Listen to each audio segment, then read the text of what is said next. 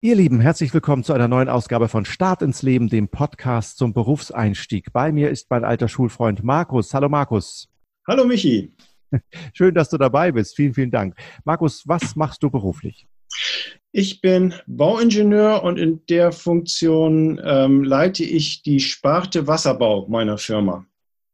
Da waren jetzt zwei Begriffe dabei, von denen ich mir wünschen würde, dass wir sie kurz erklären. Das war Bauingenieur und Wasserbau. Fangen wir mal mit Bauingenieur an. Was genau ist ein Bauingenieur? Ja, ein Bauingenieur, der das ist ein ganz breites Feld eigentlich. Also alles, was mit Bauen zu tun hat, Tiefbau, Hochbau, also Häuser bauen, die Gründung für Häuser, Erdbau, alles, was man da um den Bau braucht, äh, kann ein Bauingenieur machen. Und dann gibt es halt unterschiedliche Richtungen, in die man da gehen kann. Und ähm, ja, eine Richtung ist einfach der Wasserbau. Und was genau ist Wasserbau? Also ich, klar, wir kommen beide aus Hamburg. Wir haben hier viele Kanäle, wir haben hier viel Wasser um uns herum. Aber was genau sind da Bauwerke, die du errichtest? Ja, das hast du schon gut gesagt. Wir in Hamburg haben einmal ähm, die Elbe als Tidegewässer. Nicht? Also wir haben wechselnde Wasserstände und äh, im Hamburger Hafen Kaianlagen, die wir bauen oder reparieren oder gewisse Ausrüstung äh, dort äh, bauen. Das ist das eine. Und dann haben wir auch die Kanäle, die ähm, Tide unabhängig sind, wie zum Beispiel die Alster. Da erneuern wir auch gerade aktuell eine Uferwand. Mhm.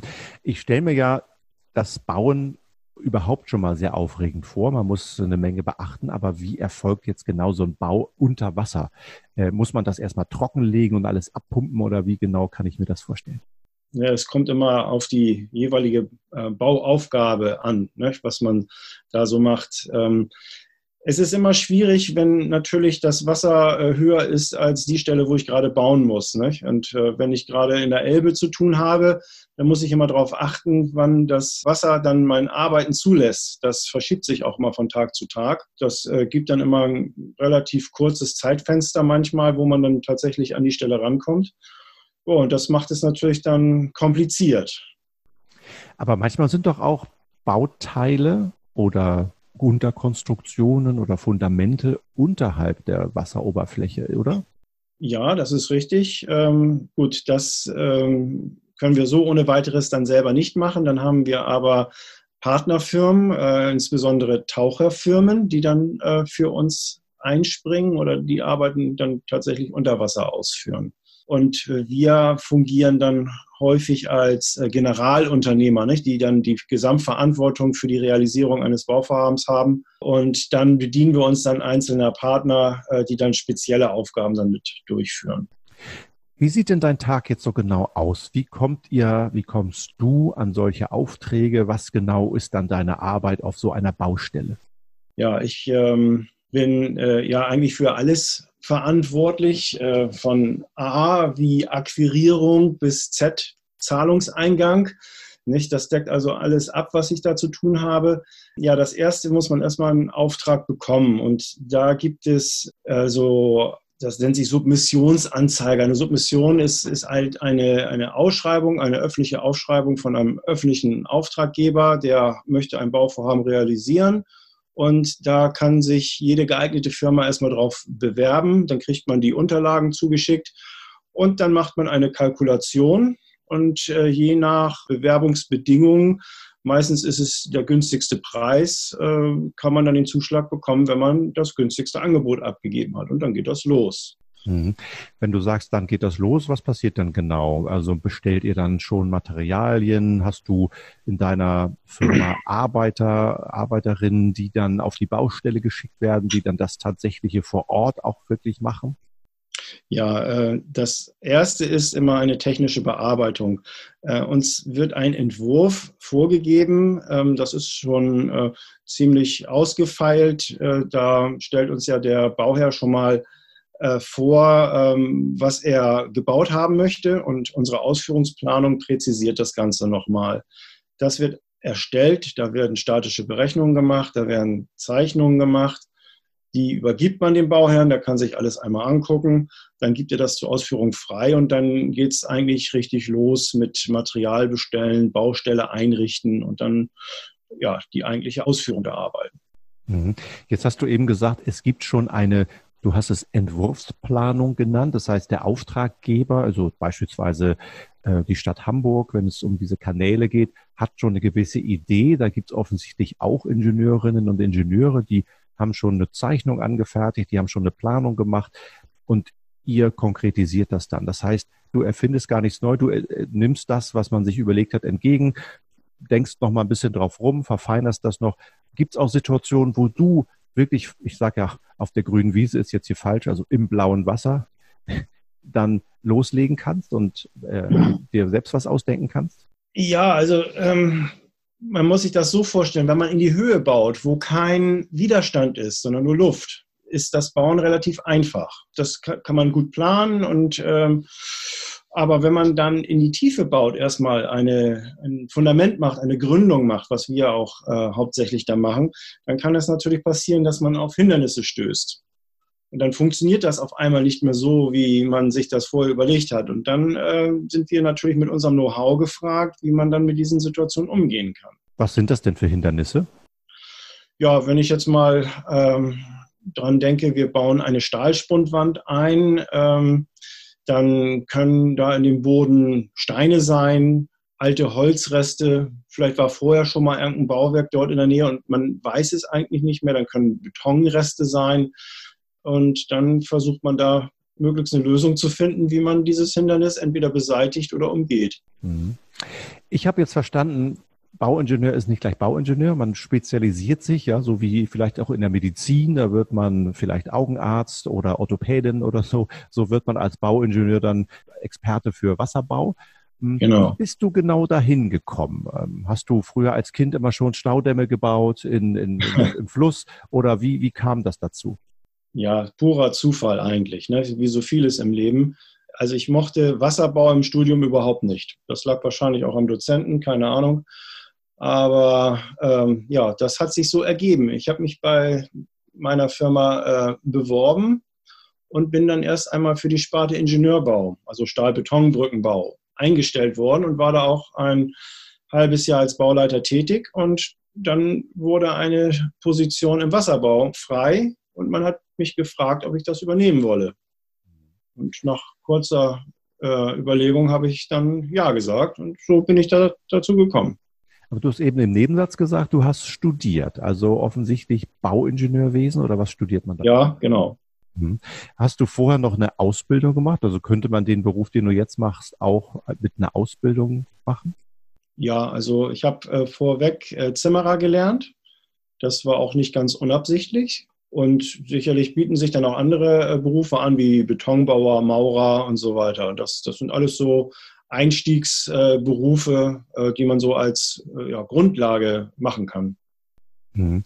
Du hast eben gesagt, das war nicht so ganz unabsichtlich. Also das hast du schon geplant. Da hattest du Lust so nach der Schule, oder?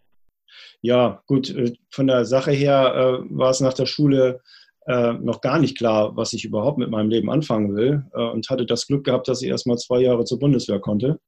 Das gab erstmal so ein bisschen Aufschub für diese Entscheidungsfindung. Aber ähm, als es dann darum ging, sich dann doch irgendwie zu entscheiden, ist dann der Wunsch aufgekommen, Bauingenieurwesen zu studieren. Und das bespricht man natürlich dann so mit seinen Eltern und Freunden. Und ähm, da kam als erste Idee, Maurer zu lernen. Ähm, aber das gefiel mir dann nicht so. Und ein Freund von mir, der schlug dann vor, weil er es selber ist, Zimmerer zu lernen. Und dann habe ich mir einfach mal so vorgestellt, diese Zimmerleute auf dem Dach mit diesen schwarzen Schlaghosen, den weißen Hemden und schwarzen Westen, die sehen verdammt cool aus. Und das hat mich motiviert. Und dann bin ich Zimmermann geworden. Und ich glaube, ich sehe manchmal so Leute, ich glaube, als Zimmermann geht man nach seiner Ausbildung nochmal so auf Reisen, oder?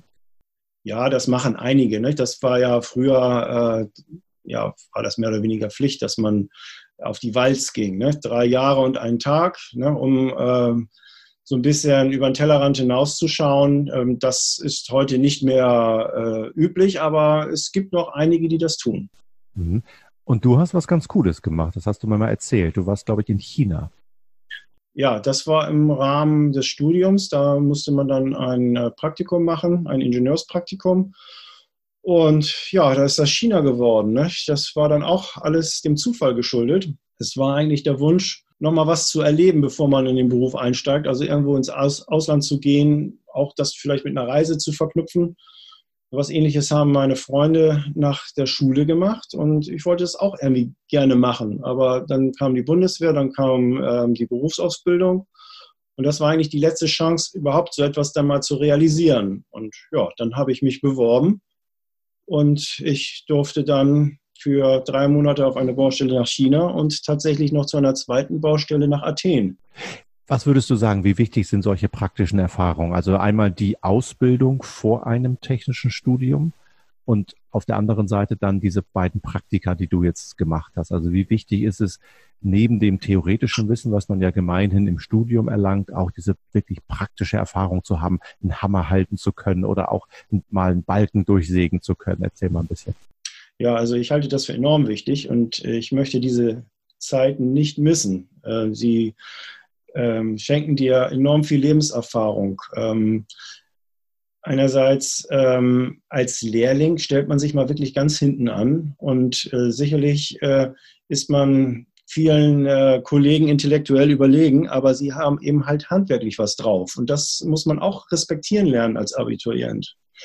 Und ähm, so ein Auslandspraktikum oder muss nicht Ausland sein, aber auch so ein Praktikum, wenn man dann auch dort ein bisschen in Verantwortung kommt, äh, das ähm, schult auch so Durchsetzungsvermögen und halte ich auch für ziemlich wichtig, denn letztendlich wird das ja von einem verlangt, ähm, wenn man dann äh, in den Beruf kommt, dass man äh, ja ein gewisses sicheres Auftreten hat und auch ein bisschen Ahnung von dem hat, was man da tut. Und je besser man einfach auch die Arbeit einschätzen kann, die andere auf einmal für einen tun sollen, umso besser ist es meiner Meinung.